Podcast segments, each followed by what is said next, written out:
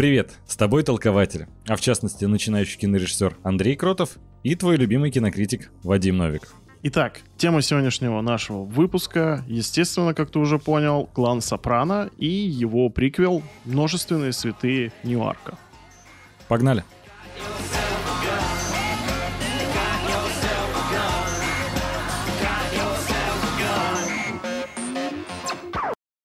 С чего начнем? Естественно, самое главное, как, э, наверное, первыми заметили наши зрители на Ютубе, э, это первый выпуск наш с видео.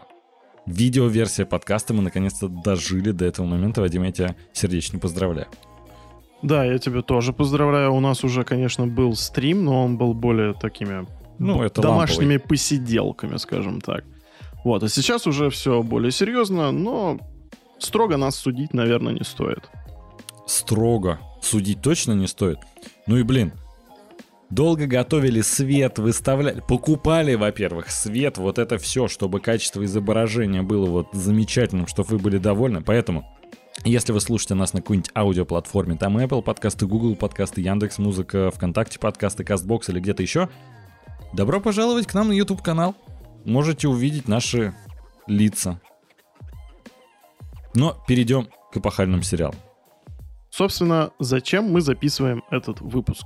Лично я этот сериал посмотрел где-то 10 лет назад, и все эти 10 лет советовал его Андрею. Но, по-моему, он только этим летом решил добраться до всяких крестных отцов и вообще этой итальянской темы. В этом году, не знаю почему, но летом я прям наконец-то смог проникнуться этой атмосферой. Наконец-то понял, за что, почему Скорцезе такой великий режиссер. И долго, конечно, к этому шел, но решил оценить и клан Сопрано. У нас такой очень э, богатый бэкграунд в этом плане в стране, то что там пол страны сидела, пол страны охраняла. И ты знаешь, я всегда видел то, что э, у нас есть вот эта вот особая любовь к этим криминальным историям. То есть, когда вот там крестный отец там появился на кассетах в 90-е годы, а, они были, по-моему, не знаю, в каждом доме. А угу. когда вышел «Сопрано», это был такой абсолютный хит, то что мне казалось, что вся страна сидит и смотрит этот сериал, потому что она вот про таких вот крутых бандюганов. И, понимаешь, э, вот в этих всех итальянских историях всегда есть, скажем так, э, эстетика своя такая вот особенная, вот с угу. их похлопываниями по спине, потому что после да, просмотра по тебе почему-то вот это всех... постоянно. Да, да, да, типа прям брат, там вот это вот все такое. А, и это клево это целый пласт культуры, который нам был недоступен, и, естественно, это было крайне интересно. И ты знаешь, э, так как я смотрел сам сериал где-то лет 10 назад, я его перед тем, как писать подкаст, ну, естественно, у меня не было столько времени, чтобы его пересмотреть от начала до конца, я просто посмотрел и подумал, господи, как я скучаю. Я uh-huh. вот хочу обязательно выделить вот какое-то вот э, время на это, чтобы еще раз его прям навернуть с удовольствием.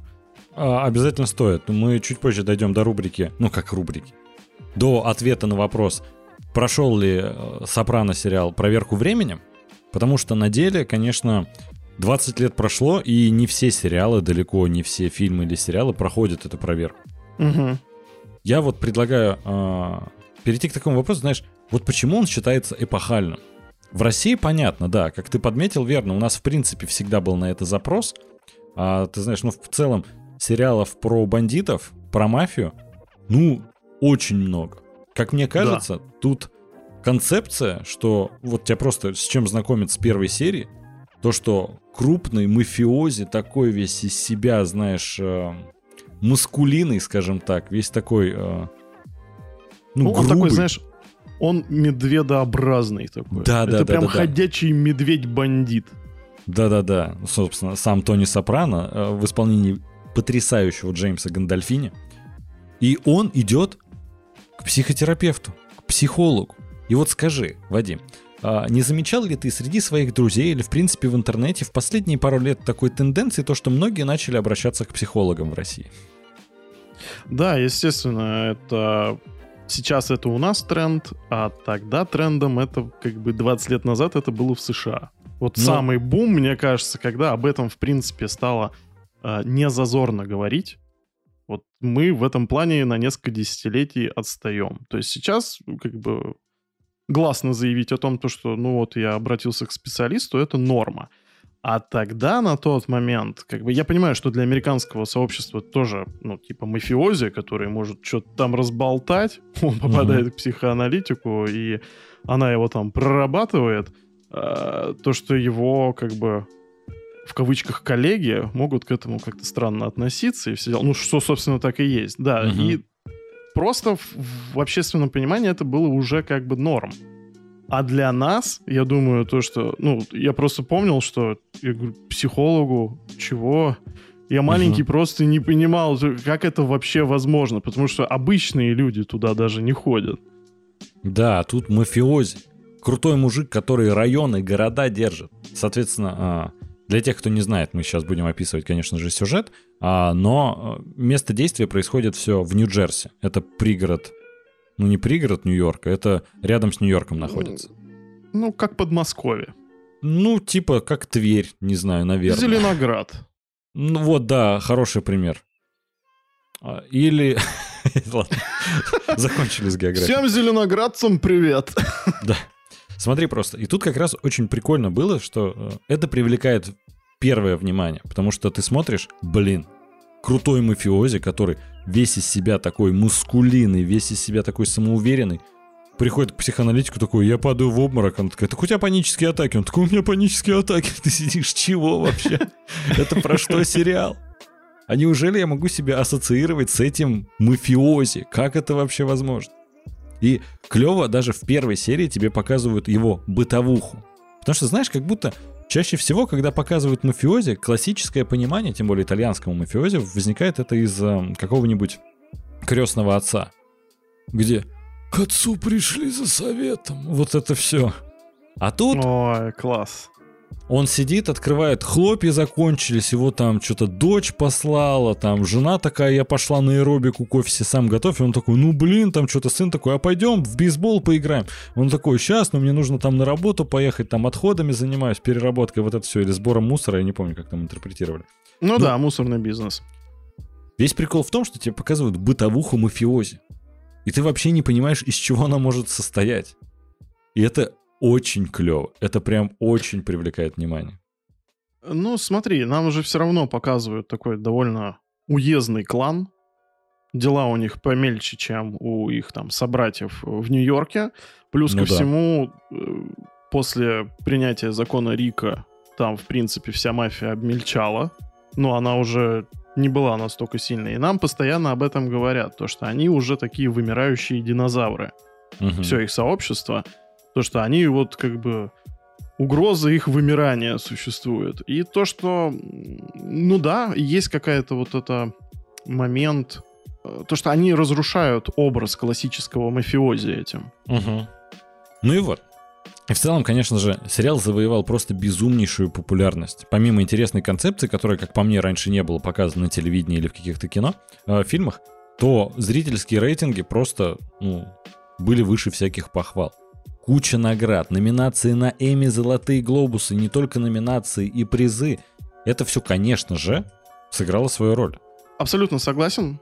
А, что хотелось бы еще отметить? То, что а, это начало нулевых, и «Сопрано» стал для HBO во многим определяющим фактором то, каким мы будем знать HBO попозже.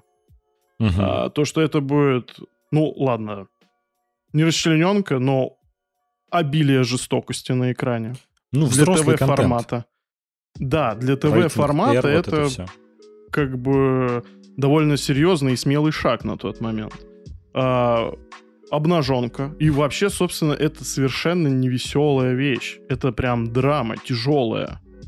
Да, это как раз классно, то, что сериал, который э, HBO, который мы знаем, ценим и любим, который подарил нам множество вообще культовых сериалов, в итоге начал один из первых проектов, это как раз «Сопрано». И во многом, да, заложил основу, это клево. Принцип... Что может быть более эпохальным? Угу. Для тех, кто не знает по какой-то причине, или для тех, кто э, как-то подзабыл основной сюжет, да, мы основную концепцию уже описали, но вот, собственно, нас знакомят с э, главой мафиозного клана в Нью-Джерси, э, Тони Сопрано.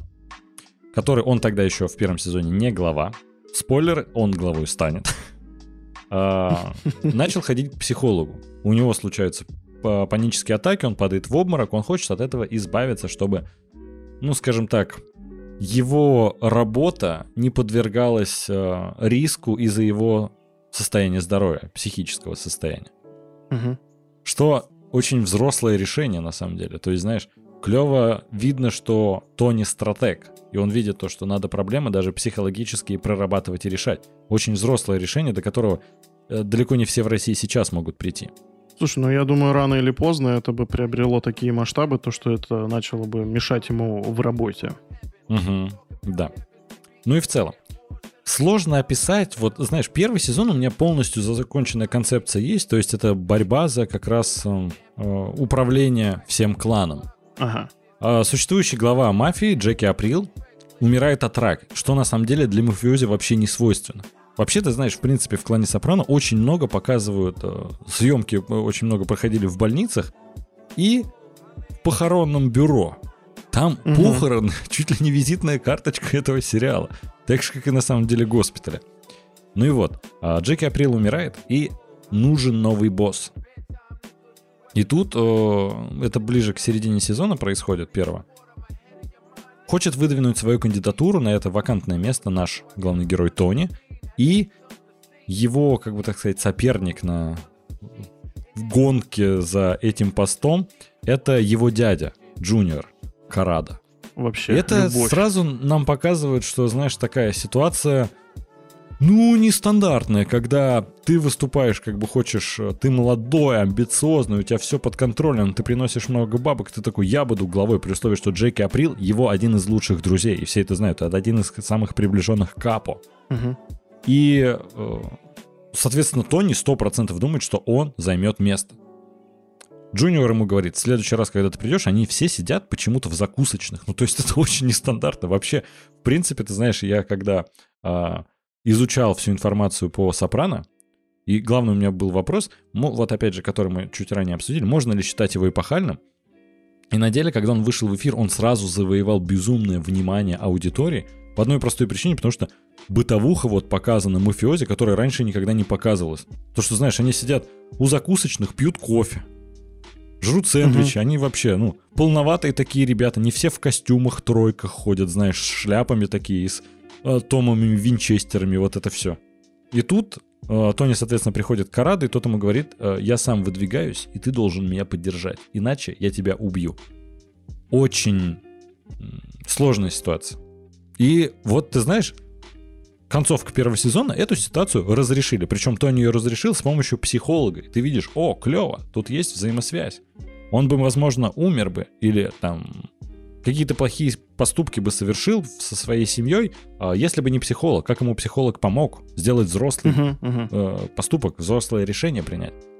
А вот как бы объяснить коротко последующие сезоны, я вообще не знаю, потому что, ну, происходит какое-то дерьмо, и его решают. Это, грубо говоря, все. Ну, собственно, да, это подходит. А минутка интересных фактов.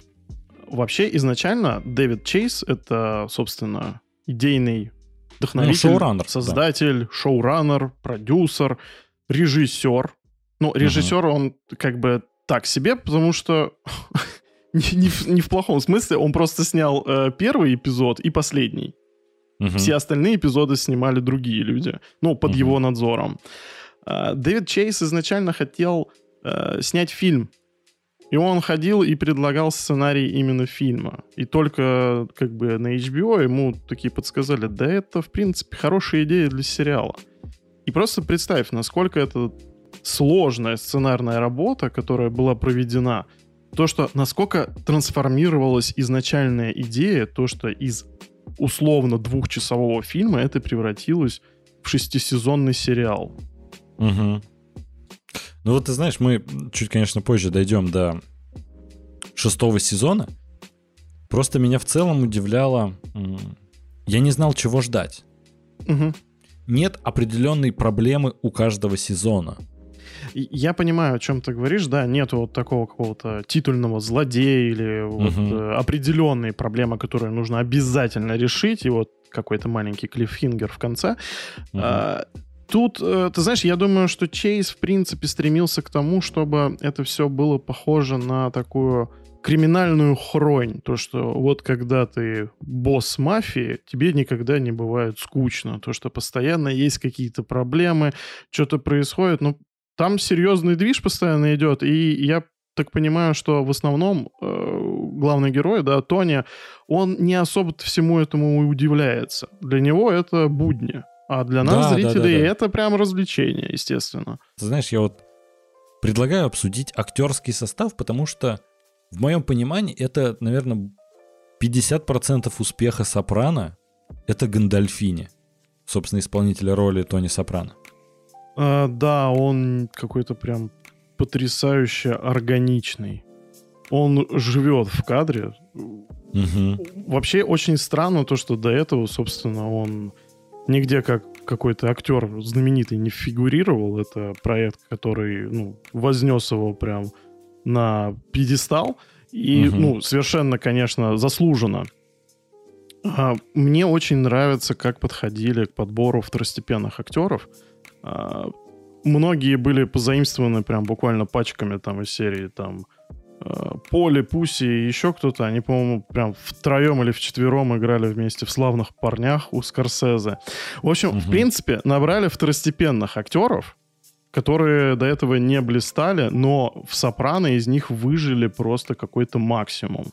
Многие из них, я думаю, то, что есть еще такой успех у сериала, э, и почему работа была настолько э, прекрасно сделана, потому что они, многие из них были преступниками в реальной жизни. Угу. Кто-то там сидел, кого-то постоянно привлекали, какие-то сроки, там у них постоянно движух шла.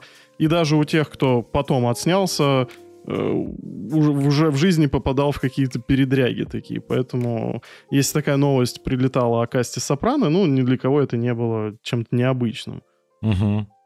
Причем, знаешь, меня удивляло, что э, есть актер Тони Сирка, который исполнил роль Поли.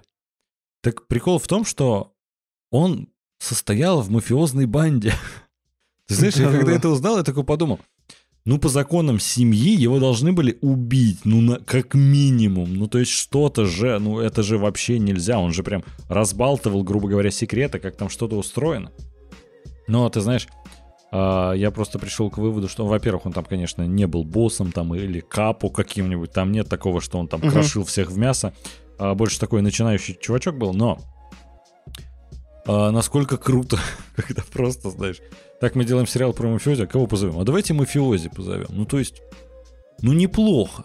Вот даже хочется еще порассуждать о жизненном пути, там, выборе человека и прочее, вот как бы... Поле, ну, он такой просто был мафиози в жизни. И такой, я решил что-то поменять, я стану актером. И стал. Да. Вот, э, ну, это вот некоторым людям вот прям дано такое ощущение, что, ну, классно, я вот выберу это и буду этим заниматься. Супер, всем бы так. Причем, знаешь, что удивительно? А, Поле, ну, собственно, Тони Серика, он является заодно и католическим священником. Чего, чего? Вот просто как человека кидает такой, так, я, значит, в мафиозе, потом я, значит, э, католический священник, ну и где-то в промежутке еще буду актером успешным. Ну, то есть, вау. И там на самом деле, если вы думаете, окей, это один какой-то самородок, какой-то вот бриллиант в касте, который, ну, отличается именно своей какой-то биографией интересной, там каждый. Там действительно, если почитать, просто не будем перечислять и зачитывать какие-то просто факты из Википедии или там э, знаете ли вы что из кинопоиска, но почитать про судьбу, судьбу актеров и как они попали в проект очень интересно, потому что на самом деле там иногда э, очень неожиданные моменты случаются. Ну да, в принципе, на Ютубе полно этих видео, можете посмотреть, а мы будем потихоньку двигаться дальше. Ты знаешь, я вот э, немножко остановиться хотел бы на теме как раз Гандальфини. Угу. Тони Сопрано, сам персонаж Сопрано, он просто, ну, крадет внимание в каждой сцене и бриллиант настоящий, который просто, ты из-за него смотришь этот сериал. На самом деле могут убить всех, хоть его детей расстрелять. Но, угу. если Тони пропадет, я перестану это смотреть. Я просто понял, что это даже больше не то, как прописан персонаж, а прописан он потрясающе. Но насколько Гандальфини его точно отыгрывает. Насколько мне приятно за ним смотреть. Это удивительно. Он настолько располагающий к себе. его угу. улыбка иногда, и мы с Адель сидим и улыбаемся в этот момент, потому что он улыбается. А-а-а. Это какой-то, не знаю, очень яркий человек, который даже, знаешь, спустя столько лет через экран смог вот поднять нам настроение просто своим видом. Он вот настолько харизматичный. А вот именно для таких, как вы, как раз э, Гандальфини снимался в каждом эпизоде. Он единственный актер, который появился, ну, собственно, в каждой угу. серии. И ты знаешь, э, конечно, многие награды и «Золотые глобусы» и «Эми» получал именно, именно Гандальфини, но ни в коем случае нельзя э, как бы ставить под сомнение талант других актеров, потрясающе справляет. Карада — один из любимых вообще персонажей. Мне, ты знаешь, в первом сезоне он мне прям не нравился. Я его прям ненавидел, потому что он же наезжает на моего Тони. Это мой корешок. Ты чего? Ты старый угу. хрен на кого гонишь? Во втором сезоне, когда он отошел от дел, и когда, знаешь, самое главное, что мне очень понравилось в первом сезоне, когда я типа...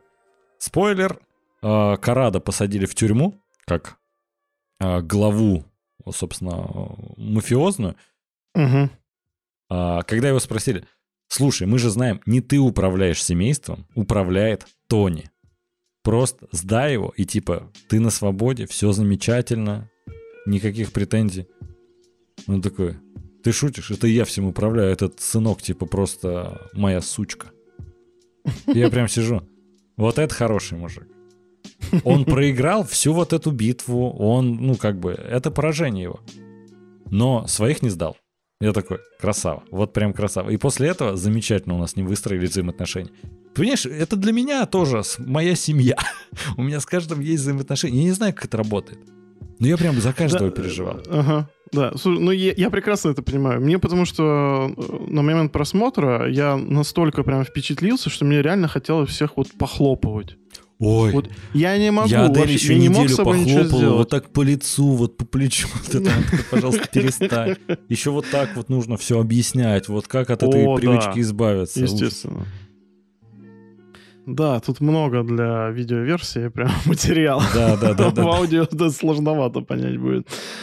Что интересно, я не знаю, как это работает, но иногда вот если есть талантливые постановщики, у них актеры играют как-то совершенно иначе. Потому что, mm-hmm. ну смотри, ну весь каст это в основном супер второстепенные э, актеры, в основном. Ну которые ну, давай не откровенно, имели... они и после этого особо нигде и не снимались в крупных да. проектах. Но то, что ты смотришь в «Сопрано», это, я не знаю, это как будто бы уровень реалистичности, как в документалке. Настолько угу. они каждый там органичен, что я до сих пор не совсем понимаю, как у Чейза это вышло. Слушай, ну талантливый. Ну я думаю, знаешь, когда тем более есть пример, э, как Джеймс Гандальфини, то как-то, ну ты на него равняешься, ты тоже стараешься. Ну типа, знаешь, я думаю, это все-таки командная работа. Если один, грубо говоря, появляется хороший игрок, то остальные подтягиваются. Да, кстати, возможно. Да знаешь, я бы вот хотел как раз э, к теме, которую ты раньше поднимал, прошел ли сериал «Проверку временем». это достаточно актуальный вопрос для всех, кто слушает этот выпуск подкаста, для тех, кто собрался смотреть «Множественных святых» из Нью-Йорка, для, в принципе, всех, кто, как и я, зачем-то решил погрузиться в мир итальянской мафии. Угу. Лично для меня я никогда не фанател ни почему такому. Многие фильмы про мафию мне все еще не нравятся. Но от «Сопрано» я остался в восторге. Многие темы, которые там поднимаются. Ты знаешь, мы вот часто с тобой, когда делаем обзоры каких-нибудь различных э, новинок сериалов, фильмов, мы говорим то, что вот это просто, вот это, например, сюжетная линия, сюжетная арка, она тут только для того, чтобы, э, например, поднять какой-нибудь этнический угу. вопрос, э, как-то Повесточка. Да, и тут ты смотришь «Клан Сопрано», который в 99-м начал выходить, и понимаешь, что вау, там поднимаются многие такие вопросы, и они делаются это не для того, чтобы м- просто кому-то угодить, а потому что создателям интересно это обсудить, и ты с ними как бы вступаешь в диалог в этот момент. Это удивительное чувство и потрясающе органично встроено. Это, за этим большая похвала. Мне действительно понравилось. Во-первых, конечно же, проблема с психологом, то, что вот э, многие не решаются обратиться к нему, и проблема там, знаешь, ну, таких мускулинных мужиков, которые показаны угу. через призму угу. э, мафиози. Самые разные. От, не знаю, кунилингуса до каких-нибудь просто проблем с матерью. Рассматривают все аспекты. Да, они действительно очень классно выстраивают диалог э, со зрителем. А по поводу того, что э, прошел ли он проверку временем, я думаю, что такое произведение в принципе не может устареть, потому что оно слишком реалистичное. Оно, угу. э, как ты любишь сказать, вот такой slice of life. Да. Когда да. это вот именно срез вот одной культурной прослойки в какое-то время, э, в сложные времена для мафии, когда их истребляют, можно сказать. А, и это прям вот такой, как культурный памятник. Да. Он, да. он, я думаю, что даже через сотню лет будет смотреться очень э, бодро. Ну, ты знаешь, да, я согласен, то, что это как памятник вот этой эпохи, эпохи итальянской мафии в Нью-Йорке, закат такой. Очень хорошо это на самом деле э, мэчится, знаешь, с идеей игры Red Dead Redemption 2. Там тоже закат был только, грубо говоря, ну, таких разбойников. Не знаю, как их по-другому объяснить, если честно. Но в Америке, типа, на Диком Западе вот это все. Не, ну, все равно это довольно интересно для такого самостоятельного изучения. Вот эти все их иерархия, консильери, всякие их темы, угу. вот эти их праздники. Вообще, в принципе, жизнь итало-американцев и прочего. Вот это как бы э, иммигрантские темы. Там это очень много чего поднимается. И я думаю, что даже если ты не фанат, то это все равно надо для общего развития посмотреть. Да, причем, знаешь, а, меня очень удивляли серии. А, ну, во-первых, э, возвращаясь к твоей теме, то, что, как ты сказал, там поднимались вопросы, например, иммиграции, там этнические и прочее. И как поднимались вопросы, то, что такие итальянцы, вот вся эта итальянская мафия, такие, нас тут ненавидят, нас тут принижают. Я такой, вау, я сейчас не слышал никак, ни разу такое от итальянцев. Ну, типа, знаешь, конечно, я не в Нью-Йорке, но типа, знаешь, во всей повестке вот этой в интернете нет ничего такого. Они такие, ты просто, если они знают, что твоя фамилия типа итальянская, там вот это есть окончание, то все, тебе не дадут там работу и прочее. Такой, нифига себе! Вас вообще возможно как-то притеснить? Да, в том-то и дело. Это итальянская мафия, кому? Ну, вот такие моменты были очень классные, типа, знаешь, даже понять э, исторический момент, в котором это было снято. Ну, в Нью-Йорке, например, это же больше отражение именно конкретно локальных каких-то проблем. Угу. Ну и знаешь, в принципе, когда смотришь спустя столько лет, а, и, соответственно, можешь сразу посмотреть все онлайн в хорошем качестве, там, с субтитрами и прочее, замечаешь разные нюансы, которые, ну, принципе, происходили во время съемок. То есть, понятное дело, у тебя куча сейчас есть исторического контента, который там интервью со всеми актерами, режиссерами, сценаристами, хоть до хлопушки там можешь найти интервью в интернете. Но начинаешь просто видеть и замечать различные клевые, необычные нюансы. Например, вот сейчас будет момент исключительно для видеоверсии, поэтому, ну, мы, я его проговорю, естественно, в аудио, но если вы до сих пор по какой-то причине не зашли на наш YouTube-канал, это будет прям вам огромным подспорьем для этого. Так вот, в первой серии третьего сезона показывают мать Тони Сопрано, которую показывали, собственно, два сезона до этого. Угу. Я смотрю и думаю, блин, как вот опасно всегда брать на роли пожилых актеров, актеров в возрасте, угу. потому что всегда может что-то случиться, а у тебя многосезонный проект. Ну, мало ли что. Ну, об этом я, соответственно, думал заранее, но в третьем, э, в третьем сезоне, в первой серии, актриса на тот момент уже умерла. Угу. И я об этом узнал только после. Но почему я узнал? Там есть, наверное, один из самых крепотных моментов, которые я видел вообще на телевидении. Угу. А, в кресле сидела другая актриса, и ей, как я понимаю, угу. изображение, ну вот, э, на лицо подставили на монтаже из угу. ранних кадров, которые были в сериале. И я не знаю, как это пропустили HBO, потому что вроде там талантливая сценари... Э, не сценарная группа, талантливая производственная группа работала над сериалом. Но это очень заметно. У нее в секунду меняется прическа, каты происходят чуть ли не каждую секунду. И вот сейчас как раз видеоверсии, мы вот покажем этот фрагмент. Угу. И вот тут очень сильно заметно то, что бац, тут прическа по одному сделано. То прядь э, волос за ухо уходит, то нет, то свисает, то нет. Со спины показывают, когда она говорит какие-то фразы, которые нет заранее записанных. И все фразы, которые она говорит, когда показывает ее лицо, там даже свет по-разному падает, понимаешь? Просто потому что Мгм. она Да-да-да. сидит, грубо говоря, на кресле, и свет падает спереди от окна. А там то А. с одной стороны, то с другой, то с третьей. Я смотрю, я говорю Адель, Адель, она умерла. Такая, в смысле? Я такой, это не она. Это нарезанный Мгм. кадр. И ты понимаешь это в процессе серии. И это очень крепотно выглядит, потому что я все думаю, у вас умер актер до съемок. И мы с Адель очень долго спорили. Умерла она в итоге до съемок, во время съемок. Нужно было переписывать сценарий, отснятые сцены какие-то были. Мгм. Этого диалога не было. И на деле его лучше было бы вырезать, потому что выглядит это действительно крепотно.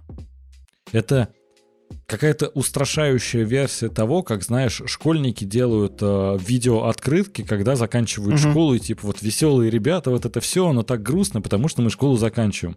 А тут ты в нарезке типа общения сына с матерью видишь как бы нарезку э, ее э, уже отснятых дублей из прошлых сезонов, как она говорит что-то не такое плохое сыну.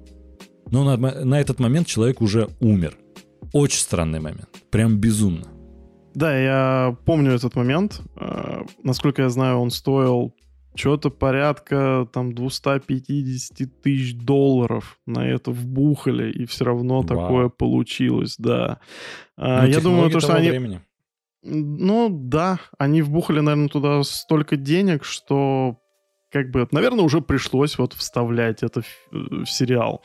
А, вообще, в принципе-то, HBO никогда не скупились на бюджет «Сопрано». Там одна серия в производстве стоила порядка двух миллионов долларов, около того. То есть по тем временам, ну, как бы, Да сам это и по понимаешь. нынешним временам. Это возвращаясь к теме, помнишь, мы обсуждали наследие Юпитера? Я особо никогда не знал, на самом деле, сколько стоит серии сериалов и прочее. Я помню, когда учился в институте, э, мне кто-то говорил то, что ты знаешь, что одна серия Симпсонов в производстве стоит миллион долларов. Такой, Мгм. вы идиоты, этого быть не может, это нарисованная анимация. Какой миллион долларов за производство серии? И поэтому, знаешь, конечно же, я потом понял, что насколько я был неправ. Ну и когда вышел сериал «Наследие Юпитера», который состоит из восьми серий, ссылочка будет в описании, вот у нас там есть выпуск на этот счет. У него бюджет был 200 миллионов, и каждая серия выходила, получается, в 25 миллионов. да. 25! Я смотрел, сколько стоит Мгм. у а, последнего сезона «Игры престолов» бюджет был 10 миллионов на серию. Ты думаешь, там драконы. Тут итальянский мафиози жрет сэндвич около кафешки. И бюджет всего в 5 раз меньше. Странновато, согласись. Как бы как Мгм. будто он должен быть гораздо меньше, но действительно, да, HBO не искупились, и это чувствуется. Он потрясающе снят. Раз уж мы заговорили про деньги, еще хочется э, вспомнить один интересный Подпишитесь факт. на Патреоне. Заговорили я, я даже не знаю, какая подводка могла быть лучше. Прям вообще. Да-да-да. Заранее спасибо. Очень рад. HBO не могли никак договориться э, с Гандальфини по поводу шестого, по-моему, сезона финального по, по деньгам. И в итоге э, съемки все откладывались, откладывались. э, актеры не получали свои деньги, потому что не было съемочных дней и все дела. И, в общем, Гандальфини потом собрал там основных там, основной каст и всем раздал по что-то 30 тысяч долларов. Вот такое извинение всем принес. Это возвращаясь еще к тому, то, что вот как он дарил улыбки э, тебе сквозь года, э, что, в принципе, он- о нем отзываются именно как очень хорошем человеке. Ну, там дело не только в том, что Гандальфини как-то заупрямился. Много факторов, и я думаю, тут больше Гандальфини поддержал, так как, а, как это у нас в маркетинге говорится, бюджетодержатель. У него, грубо говоря, самая большая приток бабла был через него. Это, знаешь, также и Роберт Дауни-младший делал, когда а, у него гонорары всегда были больше, чем у остальных Мстителей. И Мгм. там что-то в один из последних э, фильмов, когда производство было, он такой, пока вы не поднимете остальным, я не согласен сниматься. Уважаю таких людей. Это круто. Да, Не просто Хороший себе мужик. заработать, но и друзьям помочь. хороший мужик. И Гандальфини, и Дауни-младший. И а, еще все хорошие, кто подписался на наш Patreon. Еще раз напоминаю, Ой. вы просто не, не понимаете, просто хорошие, Андрей. все лучшие, хорошие. Все должны быть лучшие, хорошие. Лучшие вообще. Лучше, просто the best. А, Вадим, Мгм. Слушай, мы вот все обсуждаем, что сериал «Сопрано» такой весь классный из себя и такой прорывной, все так его обожали. Но как ты считаешь, есть ли у него какие-то минусы? Например, вот, ну, знаешь, первое, что возникает, это достаточно неоднозначная реакция была на финальный эпизод, чем сериал, собственно, закончился. Вот есть ли какие-то моменты, которые тебе не понравились?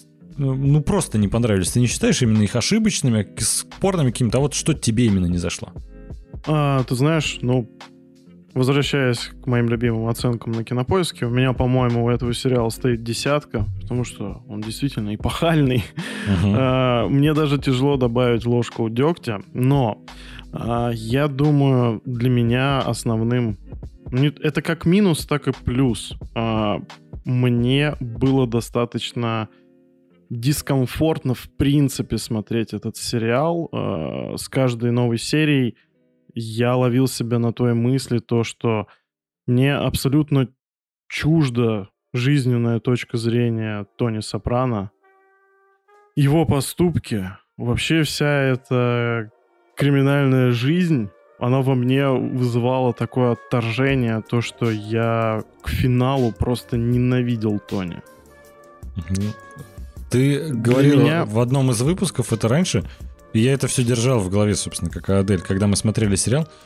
И я вот не совсем понимаю, как у тебя прям до ненависти дошло.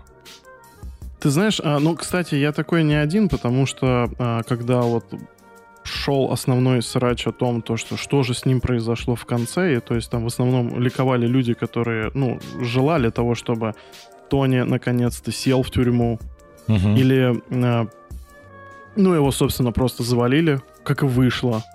А, вот мы это очень много Ну, обсуждали. Никак и вышло, там открытая концовка. Да не, ну слушай, и, и по мне так, я когда ее, когда я посмотрел в первый раз ее, ну, у меня было прям однозначное мнение о том, что произошло. Да и, собственно, сам создатель Чейз говорит, я не совсем вообще понимаю, почему именно э, столько обсуждений это вызвало, потому что, ну, все довольно-таки однозначно.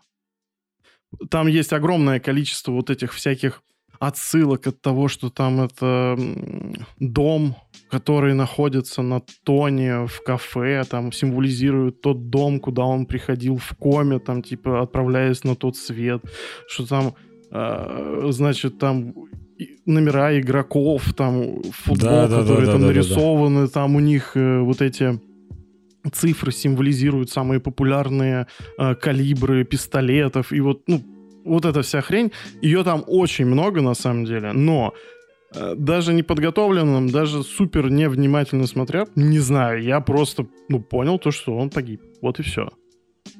Мы немножко сейчас не, не туда ушли. Я думаю, что концовку мы обсудим более подробно чуть попозже. Да-да-да. А почему у меня э, возникла ненависть к Тони Сопрано? Потому что э, мы много обсуждали это, допустим, в том же Декстере, э, в нашем подкасте. Мгм.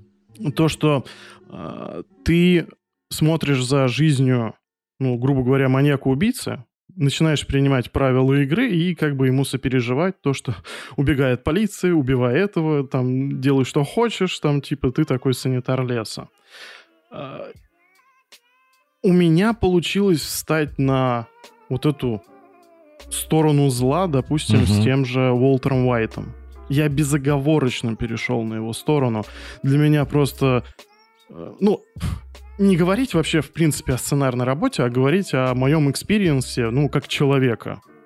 Я просто такой, Джесси, тряпка, жена твоя, тварь просто. Сын не понимает тебя, он не сын тебе вовсе. Я вот, знаешь, я как будто бы просто переношусь на какую-то прям абсолютную плоскость тьмы и не могу с собой ничего поделать. С Тони Сопрано у меня такого вообще даже близко не вышло, потому что вначале он типа такой очаровательный мафиози и все дела. А потом ты видишь, э, как он трясет деньги с друга детства, но в этот же момент может отдать там огромное количество бабок какой-то русской проститутке. Э, Как он, в принципе, себя ведет э, со своими подчиненными в какие-то моменты, на какие вспышки агрессии он способен. Э, его, ну, я не знаю, его жизненные ориентиры для меня вот они становятся абсолютно чуждыми. Это преступник, угу. это, это отвратительный как бы социальный элемент, который, ну, давай скажем прямо, с такими людьми не хочется встречаться в жизни. Я Конечно. просто это принял за настолько... Понимаешь, вот именно сериал настолько реалистичный, что этот человек меня начал м- не очаровывать, а пугать. То, угу. что есть люди, у которых вот есть вот эта вседозволенность. И я считаю, что это ужасно. А я думаю, что переломный момент у меня наступил, наверное, в момент смерти Кристофера Мультисанти. Угу. Ну, мы же со спойлерами, то, что Тони убивает его. И самое главное, что я и Кристоферу уже желал смерти, потому что, ну, он тоже, это конченый наркоман, он, как бы, он вредит всем, точно так же. Угу. И, но в тот момент, когда я понял, что Тони уже способен на такой шаг, я понял то, что, ну вот все, для меня это точка невозврата, с которой я прям не могу мириться. Я, не, mm я хочу, чтобы он погиб либо сел. Обалдеть, слушай, у меня ну, вообще да. совершенно другое впечатление о нем было. Ну, то есть, например, так это ты же сказал, замечательно. А, когда вот он, например, не простил другу детства долг, я видел, наоборот, в нем, ну, это бизнес. Он говорил ему, не участвуй, не приходи, не надо, ничего такого. Угу. Тот ему в 500 тысячный раз просил, все просил. Такой, ты об этом будешь жалеть. Хочешь? Ну вот на. Когда он его 10 раз пытался уберечь от этого, тот рискнул, просрал все на свете и такой, ну вот, Тони, я думаю, так, ну, а чего жалеть-то его теперь? Это ошибка, он как поступил как дурак, его старались от этого предостеречь. Я не вот, знаешь, это, конечно, не то чтобы стокгольмский синдром, но да, я понимаю, что я как адвокат дьявола выступаю, потому что на самом деле угу. мы вот все говорим, ой, какой Гандальфини замечательный, как там все мафиози показаны, этот закат такой приятный, который встречаешь с улыбкой, это преступники. И это главное, угу. что ну, ты не выкидываешь из головы во время просмотра. Они убивают людей, они грабят, это э, рекетирством занимаются, вот все вот это прочее. Это ну, не то чтобы отбросы общества, но паразиты. Питаться за счет других, вот это все. Там есть очень наглядная сцена, потому что, знаешь, там в основном они не захватывают новые территории. Грубо говоря, у них вот есть часть каких-то кафешек, которые они трясут, и все. Про их дела вообще особо никогда не рассказывают. Это знаешь, как э, э, Тони часто говорит своей жене, типа, давай я не буду делать из тебя соучастницу. Э, так и зрителю. Ты в основном не знаешь, когда они там что-то, махинации с картами какие-то в пятом сезоне выясняется, такой, вау, я вообще про это не слышал, то, что они этим занимаются. И вот всякие такие вещи. Ну и вот. И знаешь, ну, так как нам показывают мир Тони, то в этом мире он поступил, ну, как мне кажется, разумно. Он пытался другу детства э, предостеречь от этого все. Но когда он вот тут вешается, приходит к нему домой, приходит к нему вот в это казино. Казино это сложно назвать. Там один стол, где играет пять человек. Ну, да, но да. Подпольное казино. И он приходит такой, ну, пожалуйста, я вот костюм надел, я все. Ну, такой, ну, хочешь, на. Ну, типа, ты пожалеешь. В итоге просыпается, проиграл 50 тысяч баксов. Ну, все, надо трясти. А то, что Тони тратит деньги на каких-то русских проституток, ну так это его заработанные деньги. Ну типа, знаешь, это бизнес. Он заработал ну, деньги, он их тратит как хочет. Другой чувак прокололся, он не обязан ему помогать. Он ему вообще не должен помогать. Он его предостерегал Нет, от ага. этой ошибки. И вот, ну, типа, знаешь, из-за этого я начинаю как-то его защищать. Да, я понимаю. Вот видишь, понимаешь, ты начинаешь вставать на его сторону. Угу. И это очень круто, когда э, показано на экране может породить разные интерпретации. Ты можешь по-разному смотреть на это, потому что это очень жизненно. Опять же, возвращаясь uh-huh. к реалистичности сериала. Просто, ну, это ну, разные точки зрения. Это очень круто, то что, ну, блин, ну, казалось бы, это просто какие-то сюжетные арки в каком-то сериале про э, криминалитет, про итальянскую мафию, да, и да, тут да. внезапно такие двойные смыслы, какой-то там, знаешь, э, ты начинаешь себя ковырять, искать что-то, вот, угу. а как ты к этому относишься, а вот здесь я скривил душой или нет, там, типа такого. И, блин, ну, я не знаю, вот в какой-то момент я просто, я понял, что я прошел путь. Знаешь, вот, опять же, хочется с Уолтером Вайтом с, угу. сравнивать, потому что у меня Женя недавно досмотрела э, последний сезон, и я как раз финал смотрел вместе с ней. то, что я от какой-то вот такой вот э, жалости какое-то, знаешь, практически презрение к какому-то задроту учителю, когда вот он становится прям королем преступного мира, от которого все трясутся, там соседи кричат в голос, все разбегаются, там его ищет ФБР вообще, самый разыскиваемый преступник. Ты проходишь вот этот путь от, от пренебрежения к какому-то сумасшедшему уважению. А у меня э, как раз с Тони Сопрано вышло так, то, что э, моя симпатия превратилась в ненависть. Mm-hmm. И я считаю, что это, это, это в любом случае гениальная просто сценарная работа. Mm-hmm. То, что она на разных людей может настолько по-разному влиять. Да, кстати, у меня даже и впечатления от концовки во все тяжкие тоже совершенно другие, нежели у тебя. И это клево.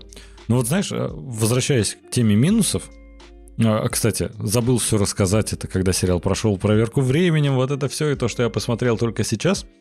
А, идея записать выпуск про эпохальный сериал а насчет клана Сопрано возникла достаточно давно.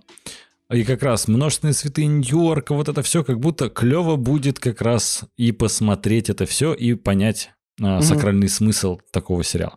Ну и вот. И а, когда я смотрел третий или четвертый сезон, вышел новый трейлер множественно... А, первый трейлер множественных святых Нью-Йорка. Мы с Адель такие сидим, я такой, ты хочешь посмотреть трейлер? Она такая, да, конечно, давай. Я такой, слушай, а если спойлеры? Она такая, какие спойлеры? Ты типа, там Тони Сопрано ребенок.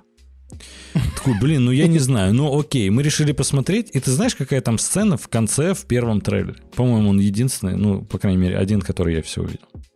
Угу. А, там Кристофера, который младенец, подносит к Тони, он такой, ой, привет, Крис, я твой дядя Тони. И тот начинает рыдать, и Тони такой, я же ему ничего не сделал. И на этом заканчивается. Такой отель, он убьет его. Господи, зачем мы посмотрели гребаный трейлер? Такой, да чего ты это взял? Я такой, в трейлере финальная сцена о том, как Криса подносят к Тони, и тот начинает реветь, и все вокруг замолкают. Ну, ясное дело, он сделал с ним что-то плохое. К этому подводили много раз в сериале. Короче... Ну да, и у, и у лицо у сына Гандальфини такое, как будто он сейчас прям зарежет ребенка, задушит его точнее. Да я бы не сказал, кстати. Не, ну у него такое, знаешь, типа, как будто он сейчас вот совершил что-то очень плохое. У меня просто, знаешь, вот обидно было то, что я все-таки смог схватить спойлер, когда я вообще ни одного спойлера не знал. Просто Слушай, я ну смотрел вообще... Э, без угу. всего. Раз уж мы коснулись именно этой темы с э, Кристофером Мультисанти во множественных святых Ньюарка, я вообще не понял, зачем было вставлять такой жирный спойлер, то что там начало фильма «Привет, я Кристофер Мультисанти, меня убил Тони Сопрано». Вот история про его молодость. Ну, грубо говоря, это не да, дословно. Да, да, да, да. Не воспринимайте это дословно. Да, по-моему, это э, дословно, если честно. Просто да. Его, как бы, этого персонажа... Э, это, знаешь, это как бы фан-сервис ради фан-сервиса какого-то. Мы вот возьмем Кристофера Мультисанти, потому что его все любили в оригинальном, в оригинальном сериале, и он у нас будет рассказчиком того, что было до его рождения. Ну, то есть, я вообще не понимаю, зачем именно это было делать. Вот просто никоим образом. Слушай, ну, я понимаю, зачем это сделал, но до обсуждения множественных святых Нью-Йорка мы дойдем немножко позже. Знаешь, в принципе, ну и за возвращаясь... спойлеры, за спойлеры в приквеле надо просто бить. Слушай, ну Еб... опять же, спойлеры... Слушай, ну опять же, спойлеры спустя сколько? 15 лет. Это считается спойлером вообще? Ну, типа, знаешь, в Терминаторе в третьем показывали, что во втором он не справился и э, этот, Джон Коннор жив. Это что, спойлеры? Блин, ну это же логично, что это, ну, это приквел, это было до событий. Там 70-е годы показывают. Да какая разница? Ну, типа, я, я просто же, я не вижу в этом... У тебя возмущение я... насчет того, что они проспойлерили что-то. Это делается для поклонников сериала. Ну, э, я мы не дойдем вижу... до обсуждения я не вижу этого этом... фильма больше э, потом. Все, сейчас возвращаемся к минусам Сопрано. Потому что у меня я тут не вижу в этом художественной сказать. ценности. Я все, все. Дойдем, дойдем. Так вот, ты знаешь, из минусов. Потому что я когда смотрел, минусов хватает. Прям я могу выделить один жирный минус под названием четвертый сезон. В четвертом сезоне, э, во-первых, как начинается каждый сезон «Сопрано»? Он начинается с утреннего, ну, кофе, можно сказать, Тони. Он начинается с того, что Тони Сопрано поднимает газету в халате около своего дома, на террасе. Ну, не на террасе, на дорожке вот к воротам. Разворачивается и идет домой, и там его семейство, вот это все. И как бы в этой сцене всегда происходит акцент на том, что будет происходить вообще в этом сезоне. Например, в третьем сезоне там ФБРовцы просто с прослушкой вот сидят прям недалеко от него в фургоне под видом того, что они ремонтируют телефонные линии. Ты понимаешь, этот сезон будет направлен на то, что Тони будут хотят подловить. Угу. Или же в первой же серии тебе показывают, что появляется какой-то, опять же, там, сиделец вот этот откинулся с зоны. Так это говорят? А, наверное, у итальянцев не так, но там что-то с пастой, наверное, связано. Короче, зачем я это говорю, не знаю. Но а, и ты понимаешь, окей, это будет с ним конфликт этого сезона. Ну, то есть хоть какую-то арку ты стараешься проследить, о чем будет сезон. И ты знаешь, в четвертом сезоне, во-первых, сильно изменился цветокор, сильно изменился, изменилась манера съемки. В худшую сторону, причем, ты знаешь, меня просто удивляло, первый сезон я смотрю, вау, он очень современно снят. Я вообще не могу сказать, что это сериал 99-го года, там, не знаю, начало 2000-х. Я смотрю, это клево. Потом съемка изменилась в худшую сторону. Стала вот очень походить на такие стандартные сериалы нулевых. Э, цветокор как-то постарались сделать совершенно другим. И, короче, я на четвертом сезоне, мне там и сюжет настолько не понравился, я хотел его дропнуть весь сериал на четвертом сезоне. Вот настолько плохо. Вау. Я просто уже таких нюансов не помню, а на тот момент, наверное, может быть, э, не подмечал. Слишком молод был, сам понимаешь. И вот ты знаешь, прикол в том, что я смотрел рейтинги четвертого сезона, они самые большие. Но я думаю, это просто связано с тем, что, ну ты знаешь, три сезона вы снимаете очень крутой проект, Угу. Потом четвертый вы меняете и получаете не очень э, адекватную, объективную реакцию, то, что кому-то не понравилось. Но наработана эта фанбаза, она смотрит этот сериал весь четвертый сезон, и потом в пятом вы возвращаете все назад, потому что они вернули все назад. Манера съемки в пятом сезоне, она вернулась на уровень первых трех. Там прям, это по цветокору даже заметно, как помещение снимали, угу. общие планы. Там Операторская работа изменилась до неузнаваемости вообще. Да на самом деле и режиссерская, э, режиссерская и э, сценарная. Очень странно для меня это было. Почему у него такие рейтинги? Причем самая рейтинговая серия, э, ты, наверное, вспомнишь, когда вот тебе объясню, когда Поле решил с чего-то вдруг завалить э, русского чувака. А, в лесу. Это, по-моему, серию срежиссировал Стив Бушеми. Ой, Стив Бушми, кстати, потрясающий тоже, и он там появляется. Отличный актер. Угу. Ну и вот знаешь, тяжело прям было смотреть четвертый сезон. Я прям все не знал, куда мне деться. Я думал, возможно, бросить в пятом, благо, все вернулось на круги своя. И я такой думаю, блин. Ну и как то знаешь, когда тебе что-то нравится, ты все сериалу прощаешь. Когда начинает что-то не нравиться, ты начинаешь до всего докапываться. Я, в принципе, думал насчет сюжета, насчет, во-первых, опять же, режиссерских ходов, операторских и прочее. И знаешь, когда во втором сезоне начали они делать вот эту сюжетную линию, что оказывается Кристофер наркоман, причем это появилось mm-hmm. только во втором сезоне, в первом он абсолютно как стеклышко был, все нормально, во втором резко героин. Ну, mm-hmm. ну немножко удивительно. Потом он с этим завязал, все нормально. Его стали уводить, как будто, знаешь, эм, с радаров. А потом опять вернули, и он опять стал наркоманом, который колет себе опять героин каждый день. Вот это все я такой, зачем они это вернули? Я думал, это будет нестандартная история о том, как человек прошел этот путь, и из него можно выпутаться.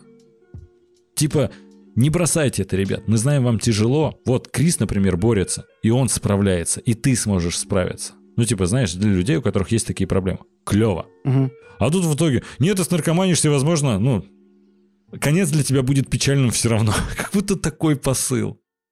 Ну, ну ты знаешь, Андрюх, мне это не я понравилось. Думаю, героиновый бум э, в США, когда он был, наверное, в 80-е 90-е, не Без сильно, понятия. наверное, отличалось от, от нашего, от наших реалий.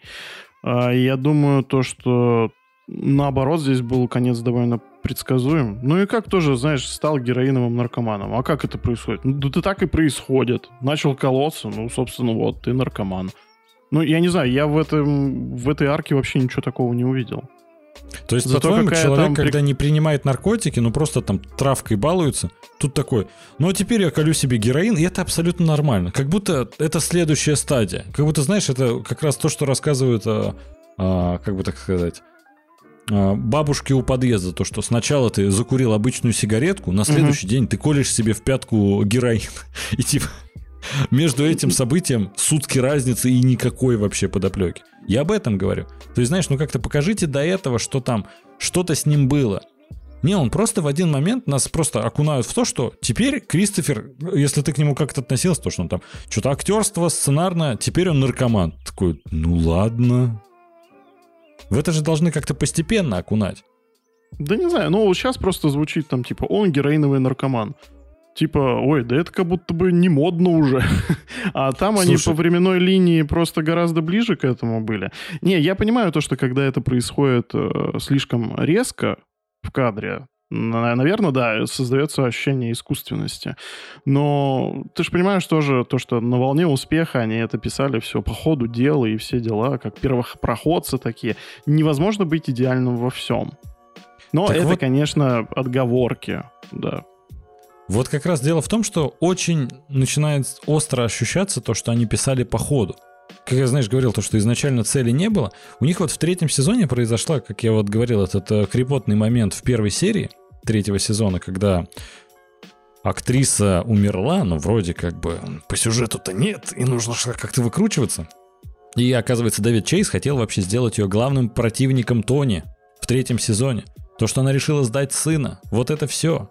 И у них там вот вражда опять на матери и сына. И вообще, конечно, Дэвид Чейз в отдельном интервью говорил то, что вот Ливия, mm-hmm. персонажа Ливия, он во многом списал со своей матери. Ну и ты, конечно, видишь, что это психотерапия не Тони Сопрано, это психотерапия Дэвида Чейза. это, конечно, классно. Ну и вот. А, Возвращаясь а, подожди, к тому, что... Подожди, подожди, подожди. Далеко не убегаем. Еще интересные факты. Почему вообще Тони Сопрано пошел психоаналитику, Действительно, потому что Чейз прорабатывал свои реальные душевные проблемы у психоаналитика, и он такой, если у меня есть такой опыт, то почему этого опыта не может быть у кого? Действительно, у мафиози. Ну, вообще звучит логично, но концепция, да, как раз новая, то, что нужно было тогда телевидению. Ну и вот. Ты знаешь, как раз, как по мне, остро ощущается, что писали на ходу и не особо разбираясь, типа, ну не то, что не разбираясь, э, что и зачем пишут, а вот поэтому у них э, Кристофер Бац в новом сезоне стал наркоманом. Просто вот ни с чего. Потом в следующем завязал, трезвенник, все нормально. Потом через сезон он опять наркоман. Ну, как будто, знаешь, такие, ну блин, надо опять вернуться к наркомании. И ты знаешь, это доходило до того, что ты вообще не задумался, мы вот много говорили про реализм э, клана Сопрано. Но, блин, по сюжету всегда очень удобно. Какие-то противники э, Тони умирали. Что-то происходило ему на руку. Дошло даже до того, что э, когда, конечно, появился э, Рики, блин, Рики или Ричи, не помню. Рики Април, наверное, Рики который отсидел в тюрьме, как раз вернулся, вот этот двадцаточку там, и Тони ему помогал. И в э, конце... Это который с его сестрой, да, тусил? Да, да, вот как, как раз его сестра его и убила в конце, что Тони не нужно было этого делать, потому что ты как зритель должен больше питать симпатии к Тони. И типа это его сестра. Сестру-то ты его и так ненавидишь. Ну же что взбалована, что такая вообще психована. Ты такой, ну окей, я смотрю, лады. Ну, бывает, вот да, она убила его. Потом появляется другой чувак, не помню уже как, он муж, э, не муж. Угу. А, смотри, Джеки Април. У него, он умер в первом сезоне, у него осталась супруга и сын. Вот появился чувак, который стал хахалем. Угу. А, он был тоже в семье, но на низкой должности и начал повышаться, расти. И вообще его играет замечательный актер, не помню, как его, к сожалению, зовут, но он играл в фильме «Мементо» Кристофер Нолана вместе с Гаем Пирсом. Он как раз тот усатый мужик с очками. А, потрясающе, вообще его не узнал. Я так воскликнул, когда его узнал, что я думал, Адель оглохнет. Потому что я прям сидел полсезона, кто это такой, почему у него такое знакомое выражение лица. Но не суть. А, и он такой, мне нужна должность капо, капитана. Тут такой, Тони, ты знаешь, все места заняты, я тебе не могу помочь. Он такой, ну мне нужна эта должность. Нет, и потом так получилось то, что Тони был неправ, когда там что-то избил его, то ли кого-то там избил, короче, там что-то завертелось с этими деньгами опять, их криминальные дела. И Тони нужно было как-то загладить, загладить вину.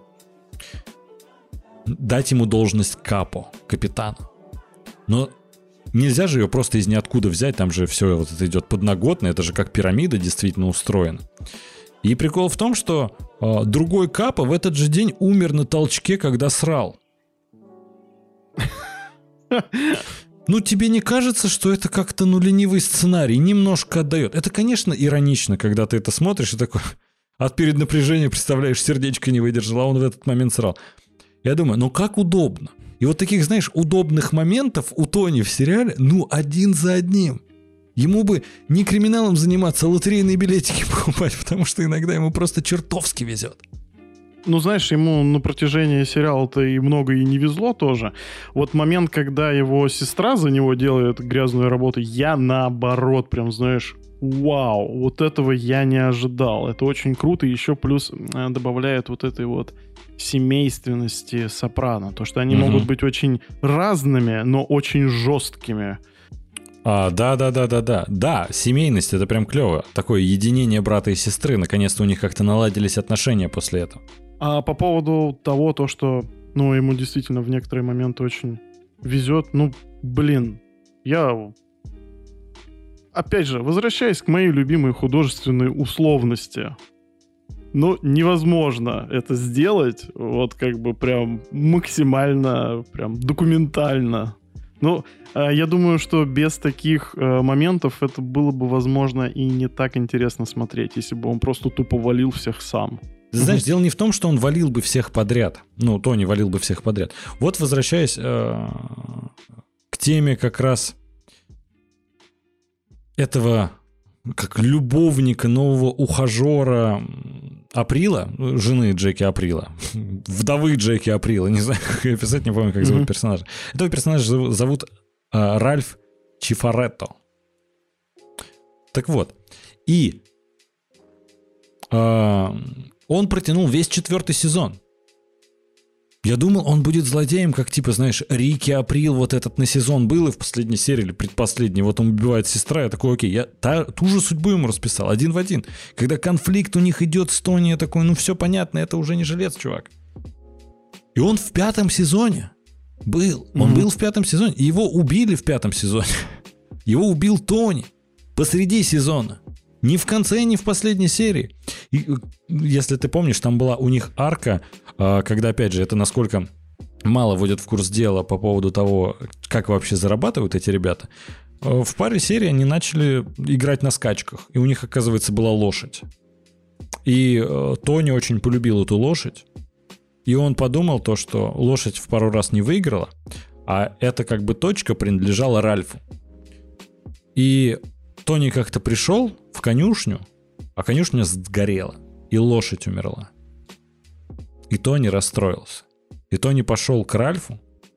Ты такой, ну они там типа, как всегда, вот это, хочешь чайку? Да, давай позавтракаем, вот это все. И Тони такой, ты сжег? Такой, нет. Тони, ну он типа рассказал там пожар, mm-hmm. такой, о, я в шоке, вот это все. Он ты сжег или нет? И нам не дают ответа, он сжег или нет. Тони его убивает. Возможно, в этот момент это сценарно как раз сделали только для того, чтобы у тебя как раз начало меняться отношение уже к Тони. Что типа, ну, с гнильцой человек. Он даже не знает, он не он, он уже просто убивает тех, кто ему не нравится. Угу. И этот момент такой был, но я подумал, ну вот опять, это просто ради сценария. Ну типа, знаешь, мной манипулируют. Я не хочу понимать, когда мной манипулируют. Я хочу, чтобы это была теневая игра. Я хочу, чтобы, знаешь, грубо говоря, а, не знаю, ну, чтобы мне Тони не нравился как-то постепенно за его дела, а не совершал какие-то резкие поступки, я такой, все, теперь он гадон. Ну, не так это должно работать. И понимаешь, что до этого ему как-то везло, что там кто-то на сортире умирает, кого-то там чуть ли не машина сбила, кого-то сестра застрелила, а тут такой посреди сезона убивает. Я такой, ну как, ну не знаю, не могу. Ну, смотри, когда э, Ральф не становится злодеем для Тони, а у них да. просто терки, да, и, но тебе на это жирно намекают, то, что да вот, сейчас с ним будет замес и все дела. И когда этого не происходит, да я думаю, наоборот, это хорошо. Ну, в том плане... Я ты... и говорю, в четвертом сезоне это было круто. Для меня это был шок. Вау. Тони смог изменить ситуацию, грубо говоря. Ну ладно, ему повезло, что там кто-то откинулся в сортире, но типа все сошлось. Все живы, все сейчас, ну почти все. Тот чувак, ты знаешь, просто капа на одну секунду которого показали в первый раз, когда он срал, в этот же момент он и умер. То есть у меня нет какой-то связи с ним, поэтому откинулся и хрен. Сгорел на работе. Да, да, да, да. А, перетрудился, перенапрягся, вот это все. О, понеслось. Ну вот, и когда там это ты сделал, не ты сделал, убивают его. Да это тоже непредсказуемость, это тоже классно. Почему нет? Вообще, что прикольно, а, мы до этого дойдем еще в множество святых Нью-Йорка. Моменты смерти, что мне очень нравится Сопрано, как-то, я не знаю, как написано, филигранно, ты никогда не знаешь, когда произойдет смерть когда персонаж тот или иной умрет. То есть, знаешь, наступает момент, когда очевидно такой, ну сейчас он умрет, и он не умирает. Но происходит другой какой-то неожиданный момент, типа как завтрак с Тони Сопрано, и этот персонаж умирает. И это как раз, возвращаясь к той концовке, которую ты считаешь однозначно э, Тони умер, мне как раз вот, знаешь, весь сериал всегда умел удивлять смертями, что какой-то персонаж может перестрел какую-то бучу пережить, выжить, какой-то шторм безумный, а потом сесть на сортир и сдохнуть от перенапряга.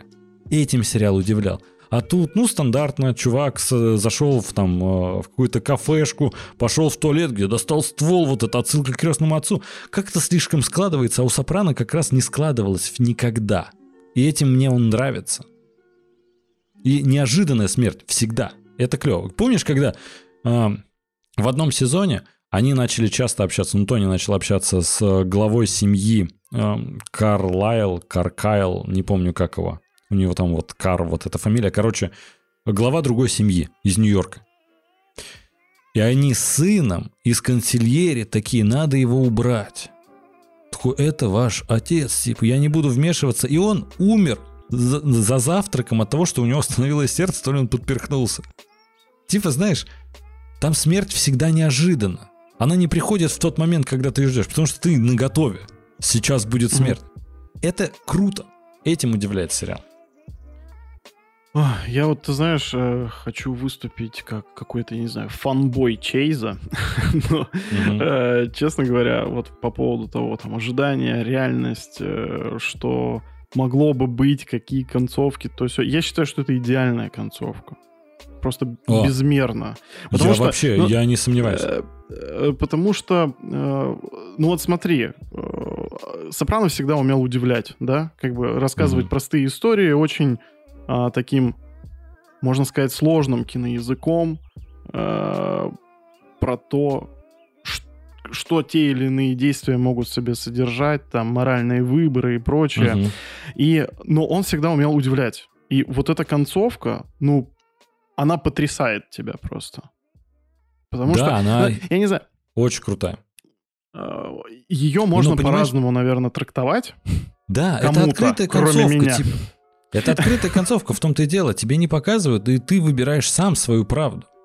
Мне это и понравилось. Ты знаешь, а, они не просто закончили а, весь сериал резким, как бы, как-то обрывом, можно сказать, резким катом.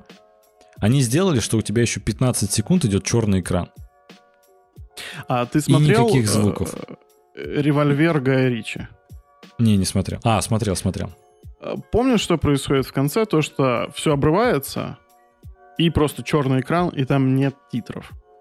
Вообще вот, не помню. Э, можно сказать, что я не смотрел, если честно. Смотрел смысл, так, что не помню. Смысл, я, честно, тоже чуть плохо помню концовку. Я помню ощущение от того, что происходит, просто этот темный экран, и Гаю Ричи как бы разрешили, ну, на студии не делать титры. Вот у него такая художественная задумка. Чейз это хотел провернуть как раз в клане Сопрано, потому что после того, как чел тот э, выходит из туалета, там все, черный экран, и дальше не должно было быть титров. Это HBO заставили вразумили, не знаю, что как конкретно там эта история развивалась, mm-hmm. но то, что там должны быть титры. Но по задумке э, шоураннера Чейза, и это просто черный экран и все.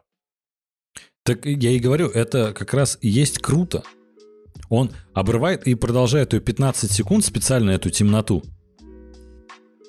И многие, я читал, думали, что у них что-то пропал сигнал телевидения. И я смотрел же на стриминге. Я в этот момент подумал, что у меня заглючила запись. Даже я в 2021 году. Я угу. нажал на паузу и такой, все работает. Я начал гуглить. Я понял, что это специальная художественная задумка. Она, она интересная, она феноменальная. Мне очень понравилось, как закончился сериал. Но я вообще не согласен с, с версией то, что Тони умер. Я не согласен с версией то, что Тони жив. Я согласен с версией, что это открытая концовка, и каждый принимает правду, какая она есть. Вот и все. Это, у тебя какие-то Нолановские настроения на этот счет, да? Так блин, ну, Чейз так и сделал. Почему-то вот всем нужно, чтобы вот какая-то точка была, что Тони в этот момент умер. Или «А вот все нормально, он дальше жив. Нет, вот вам показали, все, вот тут закончилось. Дальше вы можете гадать, каждый принимает свою правду. И это потрясающе.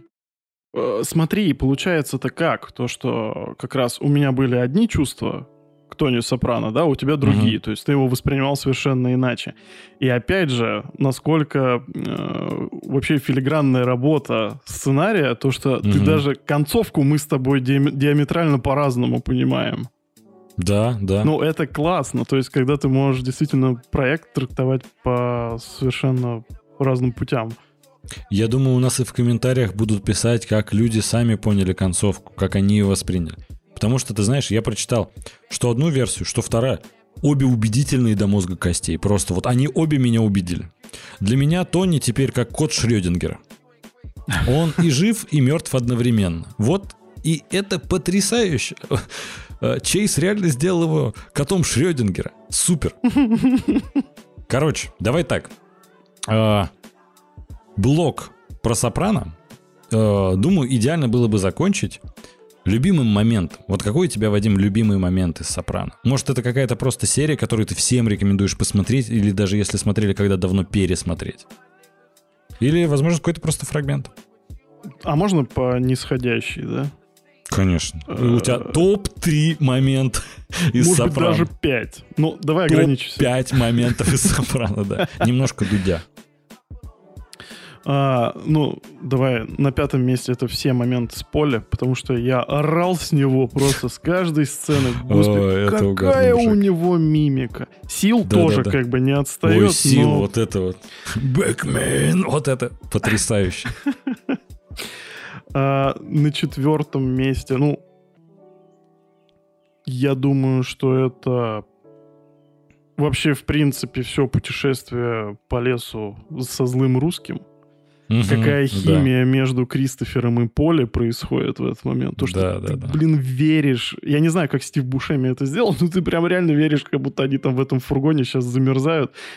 И еще звонят там по телефону. Что, убил каких-то чехословаков там? Ну, это очень смешно. Это вообще, это угарная серия. А, на третьем месте это смерть э, Кристофера Мультисанти. Угу. Потому что это очень крутой момент. На, на втором месте я бы назвал концовку. И первое, очень крайне неочевидно, это связано э, со мной. Когда я был маленьким... Э, я самый лучший момент клана Сопрано, да? Типа вообще внезапно. Да, внезапненько. А, самый мой любимый момент, ну, серия. Давай сериями это прям называть. Про то, как э, Тони отравился и его глючило. Mm. Объясню почему. А, Это у меня тоже сразу. Я спойлер. смотрел ее в детстве, и я был очарован. Я просто был очарован и удивлен тем, то, что Вообще странно, что я смотрел этот сериал в таком юном возрасте. Ну да ладно. Вот. Э, Эх, тогда не было всех этих рейтингов R, там PG-13 и прочее. И Были, ничего, нормально. Слушай, вырос же нормальным блогером. Вот как-то так. Подкастером. Вот. э, И там был вот этот момент с поющими рыбами. Мгм.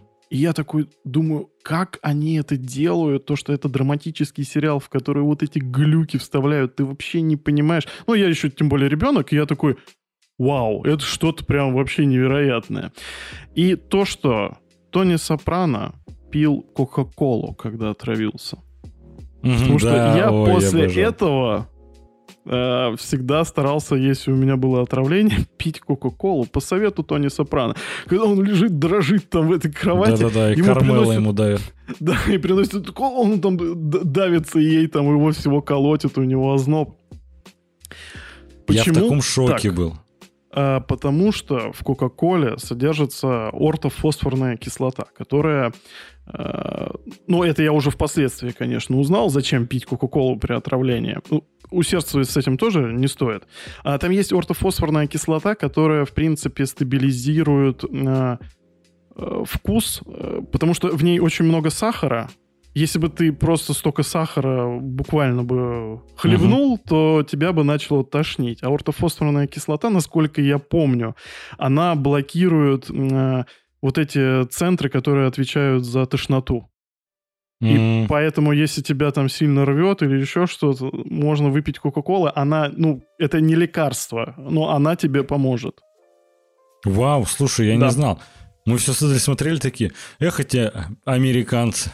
Чувак отравился, они ему колу дают. Ну, типа, м- мозги-то хоть есть, что происходит. А это, оказывается, помогает. Обалдеть. Это круто. У меня э, любимая серия это вся вот про то, как когда они... Как Тони понял, что Пуси крыса. Это, конечно, во-первых, просто я люблю такие серии глюки. Это, знаешь, так же, как э, Far Cry 3, любой Far Cry, на самом деле, когда вот это... И тут его отравили. И он что увидел? Вот это в каждой части есть, в каждой части это лучший момент. Вообще, никогда не было, чтобы это было плохо. Ну, короче. И э, тот фрагмент, когда он засыпает, вот ему типа снится вот этот, как бы сказать, горячительный сон, или как это сказать, ну, когда с температурой. А, и везде чайки кричат. Мгм. Я смотрю, и вот это, знаешь, показывают, как скрипит половица всегда. Ну, не половица, а как... а, причал, пирс, а, на котором он видит чаще всего эти сны. И я такой думаю, как классно, они прям очень клево, как-то ненавязчиво акцентируют внимание на этой детали, на этих чайках, на этой половице. Что в конце, когда они грузят э, Пуси в эту на яхту, ну типа Мгм. грузят просто заходи, они уплывают с другого пирса. Он уже как бы мертв. Да-да-да, ну Но он по тогда жив факту еще как бы-то других вариантов нет. Ну да. И э, они уплывают с другого пирса, но когда произошел момент, они убили Пуси. Странно звучит, я не могу. Имя потрясающе. А, и, они, и Тони поднимается наверх, смотрит на воду, и там слышно э, чаек, и когда он поднимается, скрипит лестница. Вот тем же звуком. Я настолько был в восторге от этой детали, что вся серия, как полноценное произведение, когда ты знаешь, это же она и сценарно очень клево прописана, что ты понимаешь, что Тони все это время знал. Он знал, но вот решимость у него дошла только в этот момент. Он не Мгм. видел сны, и сны его убедили, что Пуси предатель, потому что это говорящая рыба ему сказал. Потому что он все это время знал, он закрывал на это глаза, потому что это один из его самых лучших и ближайших друзей. Ну да, это эмоционально очень сложная серия. Это, это был, по-моему, а, последняя серия второго сезона. Потрясающе. Я прям в таком восторге был. Или предпоследняя серия, точно не помню. Вот лучшая вообще. Концовка, конечно, отдельно вот этот фрагмент а, заслуживает внимания. Мне, честно сказать, сцена смерти Криса э, не очень понравилась, ну потому что я знал, что она произойдет. Для меня это не было шоком, на меня это поэтому не сработало, поэтому поэтому потому вот такое А жалко нет, просто, э, жалко, что я посмотрел это вот этот трейлер сраный. Ну, ты знаешь, э, даже для меня, в принципе, который тогда не схватил спойлеры, э, не было удивительным то, что Крис умрет. Ну к этому подводили, Ну, да, э, Это, это должно было, конечно, произойти. конечно. Так вот, Вадим, знаешь, с учетом всего вышеперечисленного, вышесказанного, вот это и так далее. Что в итоге? Сопрано? Как по мне, спустя 20, сколько там, 2 года после выхода первой серии, спустя 15 лет, 14, ладно, после выхода последнего эпизода, смотрится не то, что актуальный по сей день, а смотрится до сих пор очень сильным сериалом, которым начинаешь восторгаться. Безумно жаль, что Гандальфини покинул рано. Вот это, это сложно пережить, и из-за этого, знаешь, я думаю, так долго разрабатывали приквелы. Но в целом, лично от меня, лично мое мнение, если кто-то до сих пор не посмотрел по какой-то причине, посмотрите первый сезон. Если первый сезон вам не понравится, не зайдет, это не ваше. Но я уверен на 100%, что 99% посмотревших останутся в восторге от этого сериала. Это действительно эпохальный сериал, который заслуживает внимания. А, абсолютно согласен. А, внезапно, хоть это история про криминал, она какая-то до безобразия универсальная. Угу. Там она очень... такая знакомая почему-то, но не в плохом смысле. Да, она лаконичная, где-то очень жестокая, где-то прям действительно теплая. Там есть ощущение Смешная, вот забавная, этого да. братства, единения какой-то группы людей, плюсы, хоть и в такой как бы плохой обстановке, но она угу. может подарить абсолютно разный спектр чувств. И то, что я как бы говорю о том, то, что я ненавижу там персонажа Тони Сопрано, это не из-за того, что его там плохо сыграли или еще что-то.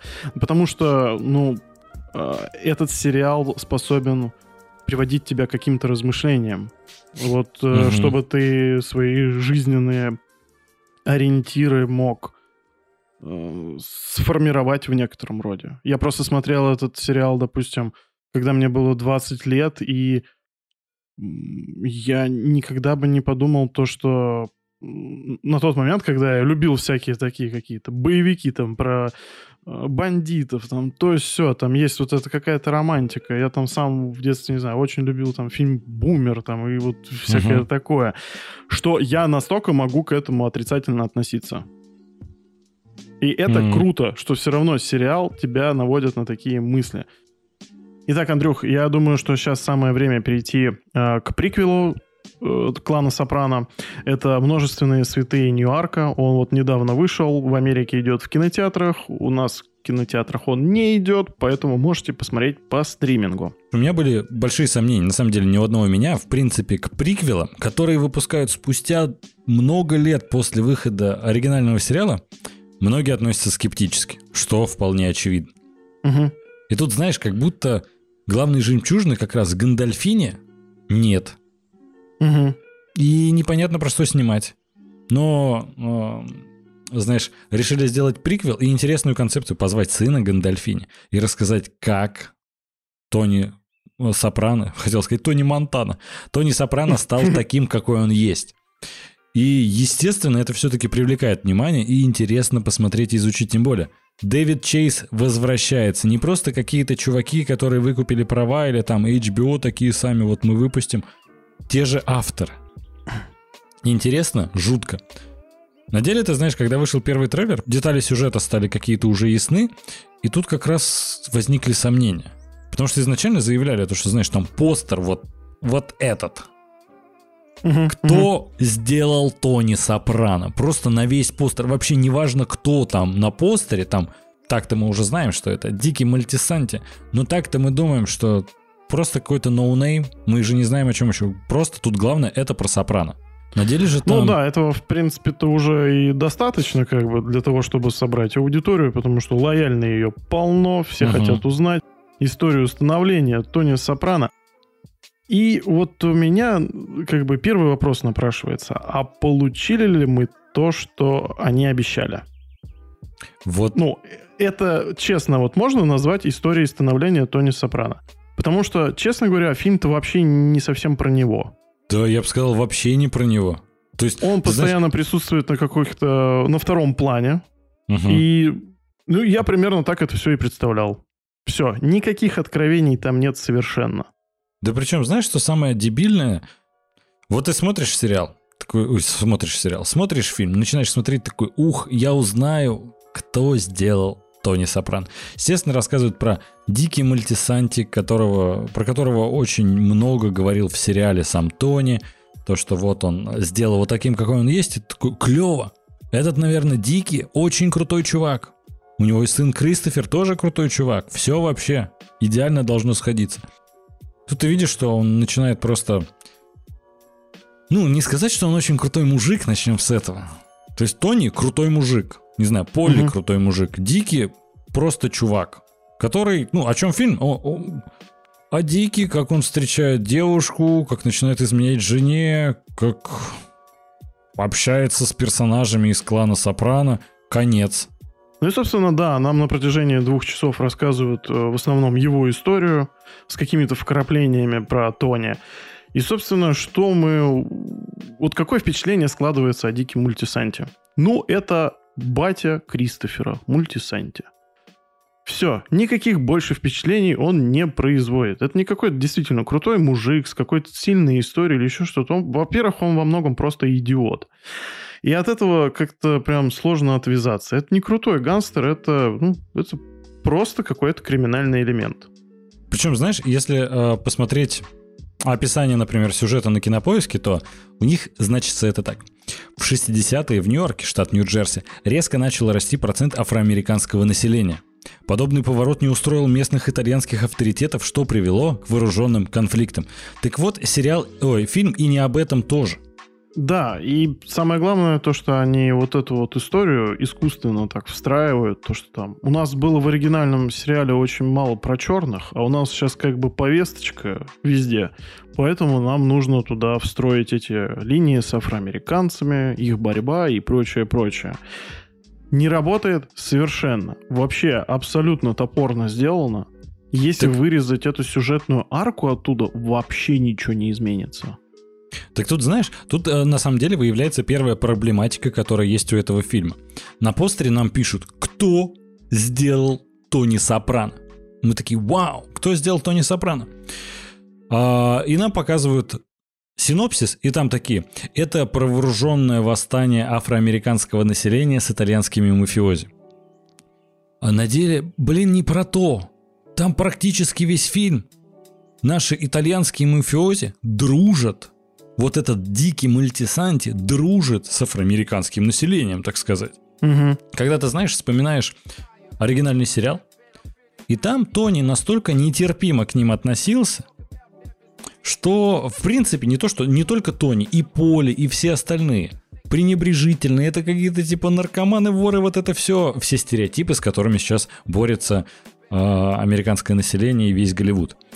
И понимаешь, и тут смотришь такой, тут нет никакого противостояния, вооруженный конфликт, нет его. Показывают один раз, как перестрелка была в конце фильма, и это не, сложно назвать перестрелкой, это Пьяный батя это... взял травмат. Вот сродни этого. Ну, типа, come on.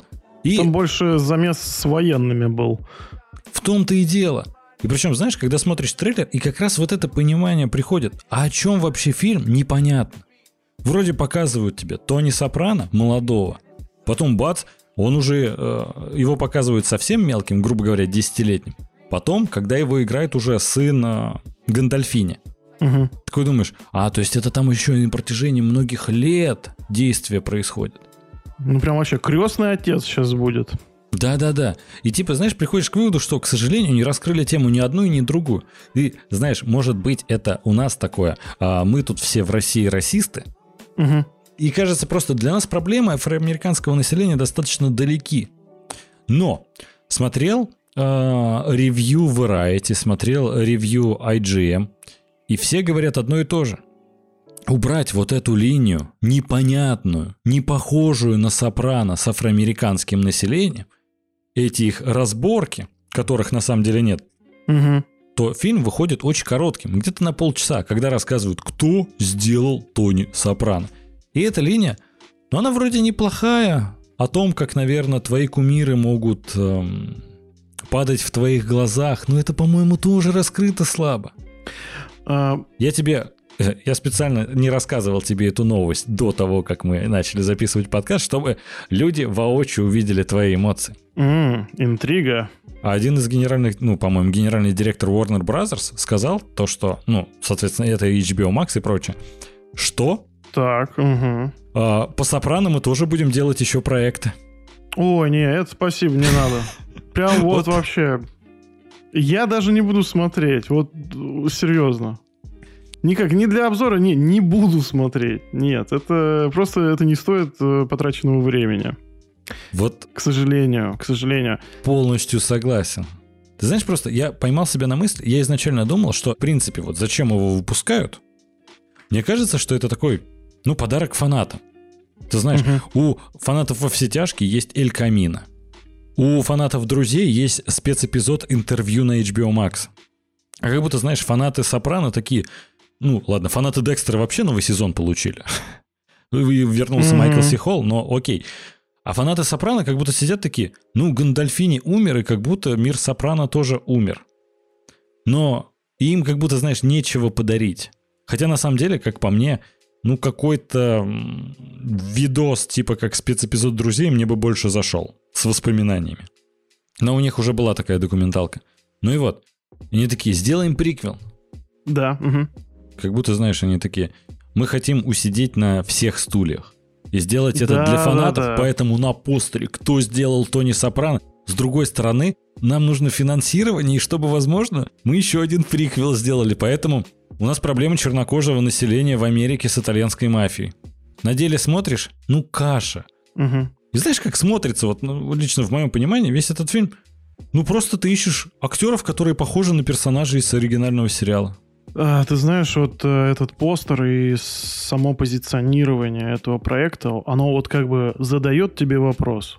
Кто сделал Тони Сопрано? Мгм. Вот у меня будет сейчас... Я попытаюсь ответить на этот вопрос. Это будет самый жирный спойлер. Да, собственно, никто. Сам себя он не сделал. Потому Да. что он рос как сорняк. Батя то сидит, то еще в каких-то неприятностях участвует, с ним общается батя мультисанти Дик. Мать его уже тогда была сумасшедшей. Собственно, все. Тони Сопрано сделал себя сам. Попал в плохую компанию. Мам, это не я попал в плохую компанию, я ее организовал. Знаешь, это вот что-то из этой серии. Да, да, да. Потому да, что, ну, блин, это обман зрителя. да. Эм, Вот, Вадим, когда мы раньше обсуждали, ты все говорил п- про художественную ценность. Вот А, вот оно. самое время, да. Про художественную ценность. Начало фильма. Мы используем Кристофера Мультисанти, Мгм. который умер как рассказчика тех событий, свидетелями, свидетелем которой он не был. Зачем? Я понимаю, что это ради фан-сервиса, то, что это Да, популярный да. персонаж, которого как-то надо было встроить. Но, честно говоря, когда вот этот младенец там плачет при виде своего дяди эм, Тони, молодого, ну, Мгм. этого вполне достаточно. Зачем вплетать какую-то вот эту искусственный, вот этот э, закадровый голос, который, а это мой батя, а это мой дед, там, а вот батя там деда убил, там, знаешь. И самое главное, что этот закадровый голос это не полноценный рассказчик. Это Вот да. он появляется выборочно в те моменты, в которые Да он буквально был в начале и в конце. да, и в конце. Художественная ценность вот этого приема я вообще не могу понять. Ну просто для чего? Вот это хорошо, вот эта проходка по кладбищу, Мгм. когда камера едет в открывающей вот этой сцене, Мгм. это было бы, по-моему, гораздо э, драматичнее это сделать в тишине, под какую-то музыку, да, вот типа к чему Мгм. это все привело. И вот ты плавно погружаешься в прошлое. Я полностью с тобой согласен, причем меня удивило. Я понимаю, зачем это сделали, исключительно для фан-сервиса, чтобы привлечь актера, и на самом деле... Давай так, коротко, тезисно, давай тезисно, Вадим. Минусы фильма, на твой взгляд. Э, рваный сценарий. Э, абсолютно неинтересная история. Э, Знаешь, есть такой момент, э, когда тебе показывают, допустим, того же Сила э, в клане Сопрано. в оригинальном сериале. И ты видишь, что вот такой вот очень странный, там, знаешь, его просят повторить эту фразу, его коронную. Да-да-да. Да, ну что-то такое, я просто не помню. Да-да-да, И это ор прям, да? Когда ты смотришь на поле, как, который такой очень, на самом деле, жесткий мужик, но в какие-то моменты такой странно манерный, ага, да? да, да, да, да, да. Ты видишь живой образ. То есть, э, как бы ты этому веришь, это немножко может быть странно, э, но это орно, да, то есть это как-то, это тебя разряжает, это весело. Они понабрали актеров, э, которые, ну, во-первых, есть момент вот этой ностальгии, когда ты видишь, допустим, молодого Пуси. В принципе-то актеры, которые играют там молодого Силу, молодого Поля, они неплохо справляются со своей задачей, но это все равно выглядит как дешевая пародия. Угу. К сожалению. Они, они действительно стараются, они, они попадают, но это остается вот какой-то вот жалкой ксерокопией, к сожалению. Угу. И это Ну не все, слушай, ну не все. Откр... Это, это уже к плюсам перейдем, не да, я в плюсах, да, э, отмечу. Э, допустим, Но... Вера Фармига в роли матери Тони, да, бесподобная Ливи. вообще. Восторг. Э, да, но тут, видимо, прям, ну это талантища, это актриса такая, что ее вообще, наверное, невозможно ругать даже в таком проекте. И когда ты это смотришь, блин, ну это как будто это какой-то косплей. Угу. И сначала у тебя вроде как ностальгическое чувство появляется, а потом у тебя просто появляется раздражение, что я уже, ну, это хорошо, знаешь, в каком-то скетче посмотреть, а посмотреть это прям во время фильма, ну, такое себе. Причем, знаешь, э, ну, во-первых, я полностью согласен с минусами, которые ты подметил, э, и вот в дополнение немного, знаешь, даже показывают, например, Сила, ну там Салли, Сил, не помню, как точно, там, по-моему, в разных переводах по-разному, или там у него две кликухи, э, ну, одно имя, другое кличка. И он достаточно у него манерный, и он, знаешь, иногда вот так вот в раскорячку ходит и вот так руки держит. И в сериале он, ну, достаточно мужичок в возрасте такой. Он не молодой мужик. Угу. А тут показывают молодого его, а он точно так же ходит, так же скрюченный. Я думаю, господи, как у тебя прошли эти 18 лет, раз ты уже такой в этом возрасте. Ты весь скукожиться и скрючиться должен был тогда вот к моменту клана Сопрано, потому что ну невозможно же всю жизнь так ходить. Как Волан-де-Морт под скамейкой такой. Да-да-да-да. И понимаешь, вот это Смотришь, и хочется как Станиславский такой зарать. Не верю. Ну вот не верю вообще ничему. Смотришь на Джуниора. Отличный актер играет. А актер, которого mm-hmm. многие знают по роли желтого шершня из э, сольника про Человека-муравья. Это главный противник Человека-муравья. Потрясающая роль. Это, наверное, пик его карьеры. Но я его помню по отличной роли из карточного домика из первого сезона. Это такой лысый актер, у него длинный mm-hmm. нос, он чем-то на лицо похож, наверное, на Джуниора. А, ну, из оригинального сериала. Но ну, прикол в том, колоритный. Что да, он класс. Он много где на самом деле снимался. Но я удивлен, что он согласился на эту роль, потому что тут Джуниор очень странно прописан. Он прописан стариком. Понимаешь, они как будто не смогли адаптировать э, героев по то время. Они те же остались. Угу, угу. Да, да. Это молодой мужчина, который старик, который ходит с тростью. Я такой смотрю, так Джуниор с тростью никогда не ходил. А я его видел при смерти. А он молодой тут, а ходит с тростью. 40 лет спустя, 40 лет спустя он без трости ходит. Что происходит? И постоянно вот эти, знаешь, вопросы. Ну и, конечно, главный финт, то, что Джуниор тут показан вообще, ну, редкостным куском дерьма и куколдом. Я не знаю, почему Чейз настолько не взлюбил этого персонажа, потому что, блин, я к нему нормально относился весь сериал. В шестом сезоне как-то Джуниора начали уже откровенно э, принижать, когда он застрелил Тони, и никто не подумал, это больной старик, которому нужна помощь, а все его загнобили, убрали от него все деньги, и он угу. закончил свою жизнь в бесплатной муниципальной лечебнице. А Джуниор такой кайфовый был. В том-то и дело. Не, ну ему, можно же было бы его как-то реабилитировать в приквеле, показать, какой да. он был крутой в расцвете сил там и все дела. Но его как-то показали действительно странно. Э, актер хороший, согласен угу. полностью. Но, блин, он лось здоровый, он очень высокий. высокий он очень высокий. Я понимаю то, что камера иногда может, ну, прям сильно искажать. Например, я в жизни тростинка вообще. Извини, я, я не удержался.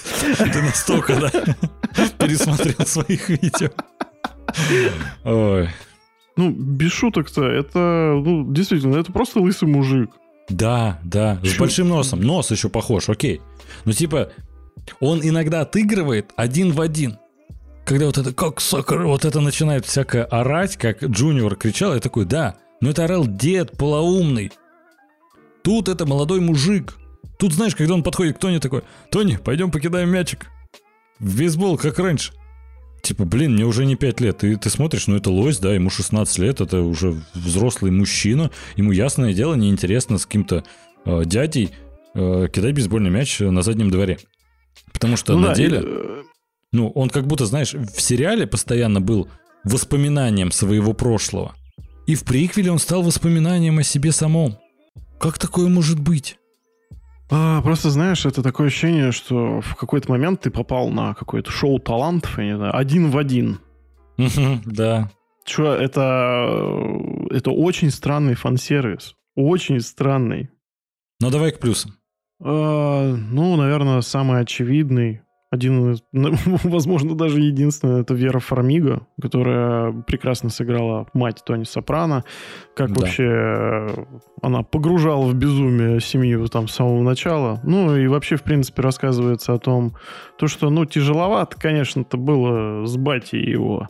Мгм. Жить там, как бы, без приукрас это все. она прям бесподобна. Отлично сыграла. Очень классная. Ну, я из плюсов могу еще подметить э, Майкла Гандальфини, собственно, сына э, Джеймса Гандальфини, который исполнил тут роль, э, собственно, тоже Тони Сопрано. Они по наследству передали роль. Ты знаешь, как мы с тобой говорили, а кто босс мафии стал? Это передавалось по наследству. Вот у них Да. передалась по наследству роль. И это клево. Он справился хорошо. Мне понравилось. Мне понравилось, как он играл, но мне не понравилось, как показали персонажа и какая у него вообще есть сюжетная арка. Смотри, мы обсудили, зачем выпустили этот фильм. Мы обсудили, каким он получился. Давай вот э, слушателям, которые досмотрели и дослушали до этого момента, ответим на вопрос, стоит ли смотреть его. Нет. Просто нет. Я бы порекомендовал только по одной причине, если вы э, хотите представить, что было бы, если бы в «Сопрано» играли другие актеры и был бы менее интересный сюжет. Потому что на деле, ну, подобрали похожих актеров. Это, знаешь, как будто «Сопрано» курильщика. Вот такое впечатление появляется. А если дрожите как-то памятью о сериале, то, конечно, не смотрите. Че, итог может подвести уже? Э, Итог такой. Приквел не смотреть, сериал смотреть. Всех любим, Да. Но в целом, смотрите «Сопрано», слушайте «Толкователей». С вами были ваш любимый кинокритик Вадим Новиков и начинающий режиссер Андрей Кротов. Всех любим, целуем. Пока.